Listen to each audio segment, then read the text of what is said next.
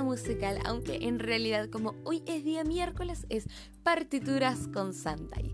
La verdad que el día de hoy estoy muy contenta porque les traigo un tema que ha sido muy importante para mí y que espero ayudarlos con mi experiencia porque como siempre lo digo, los capítulos del día miércoles son en base a mi experiencia y espero de todo corazón que alguno de estos te sirva y que alguna de mis experiencias o consejos te pueda ayudar en tu camino musical.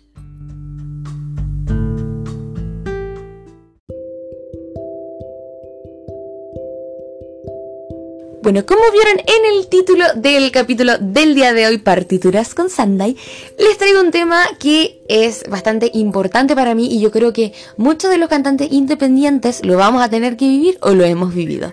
Y esto es cómo grabé de forma casera y totalmente sola mi álbum Serendipia Emocional. Bueno, antes para ponerlos un poquito en contexto, Serendipia Emocional es mi álbum EP que lancé hace muy muy poquito en Spotify y en todas las plataformas musicales, que grabé con mi ukelele de forma totalmente independiente y acústica. Ahora, ¿por qué este disco es tan acústico? Por el hecho de que extraño muchísimo cantar en vivo, porque a pesar de que canto en la calle, igual se extraña esa cercanía rica que tiene uno con el público cuando realmente es un show, o sea, todos son show y todos son dignos, pero hay veces que la gente va a ver exclusivamente a la música y le presta totalmente atención y eso igual a uno como músico le gusta y le encanta. Y eso lo extrañaba muchísimo, así que quise hacerlo muy cercano, eh, que tuviera esa cercanía rica que tienen estos shows en vivo. Y bueno, también quise plasmar algo muy, muy interesante, bueno, interesante para mí, Y jugué muchísimo con el ruidito que tiene los audios y la música. Y bueno, el disco en sí tiene mucho ruido al principio y a los finales. Porque quise jugar con esto que hacen los vinilos cuando uno recién pone la aguja antes de que empiece la música. Me encanta ese sonido y también quise plasmarlo en esto que es serendipia emocional. Así que te invito a que lo vayas a escuchar en tu plataforma favorita y que me cuentes qué tal. Las canciones son bastante importantes para mí y traté de plasmar todos mis sentimientos en estas canciones. Bueno, el primer punto que quisiera tocar que fue bastante importante para mí y yo creo que también te puede servir si tú quieres grabar una canción, un álbum, qué sé yo, de forma independiente.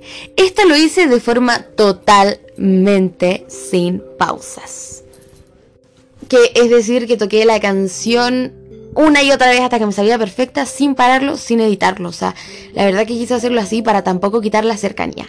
Además que tuve unas clases por los premios Pulsar, que eran de producción en casa, y yo pregunté así como, pensando que no me iban a responder, que si tenía que grabar esta canción con un ukelele acústica, de forma el ukelele por separado y la voz por separado, onda, hacer dos pistas o grabarlo junto. Y él me dijo que si era acústica, que lo grabara junto. Pero yo me conseguí unos cablecitos para que el ukelele eh, sonara de forma electroacústica, que bueno, si quieren el dato se los puedo mandar a través de mi Instagram arroba Sandai. Y hice eh, todas las conexiones, eh, qué sé yo, interfase, monitores y logré que el ukelele y la voz estuvieran totalmente eh, grabados de forma independiente pero juntas. Así que practiqué muchísimo y puse manos a la obra y grabé este disco EP sin pausas. Y la verdad que fue algo muy entretenido. Así que con todo esto, no quiero decirles que ustedes vayan eh, solos y, y, que graben de forma sin pausas y bla bla bla y con no sé qué, sino que les quiero enseñar un poco y decirles que en cuanto a mi experiencia hay que atreverse nomás. Haga lo que usted quiera, cumpla sus sueños, luche, aprenda y hágalo. ¿Sabe que Yo, gracias a eso, he aprendido muchísimo y me atreví con este disco de acústico. Me, atreví a pesar de todo. Lo hice sin pausas, me demoré, sufrí, me dolían los dedos de tanto tocar y lo hice de forma acústica y con ruido de vinilo, así como yo quería plasmar mis canciones, porque es muy importante. Y ese es otro punto que quiero tocar, que es muy importante que tu música esté como tú te sientas cómodo, como tú la sientas, como tú quieras plasmar esa canción, así mismo. Yo quise plasmar esto así y lo hice así. Y quiero decirte que por más que las barreras sean difíciles, por más de que quizá no tengan los implementos necesarios, siempre se puede. Hay que luchar, hay que aprender. A veces hay que pasarlo mal, pero como en todo camino en la vida. Así que te invito a escribir tu partitura musical como tú la deseas. Y si es de forma independiente o no, que sea rico para ti, que sea gratificante. Porque si hay algo que aprendí, además de grabar sin pausas y con ukelele, eh, fue esto, de disfrutar lo que uno quiere también con su música, de plasmar tus sentimientos, de plasmar lo que plasmaste al momento de escribir esa canción y sacarte toda esa lluvia de sentimientos.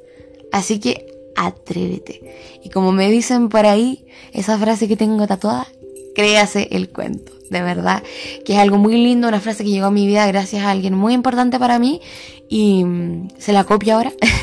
y usted también cópiela y úsela porque es muy, muy importante. Espero que tu camino musical sea así y también, bueno, no así, como tú quieras. Ese es el mensaje que quiero dejarle. Háganlo como ustedes quieran, con precauciones. Cuiden su música, plásmela como quieran y siéntanlo, siéntalo, siéntalo y quiéranlo. Y crean que su música es buena. O trabajen para que sea mejor.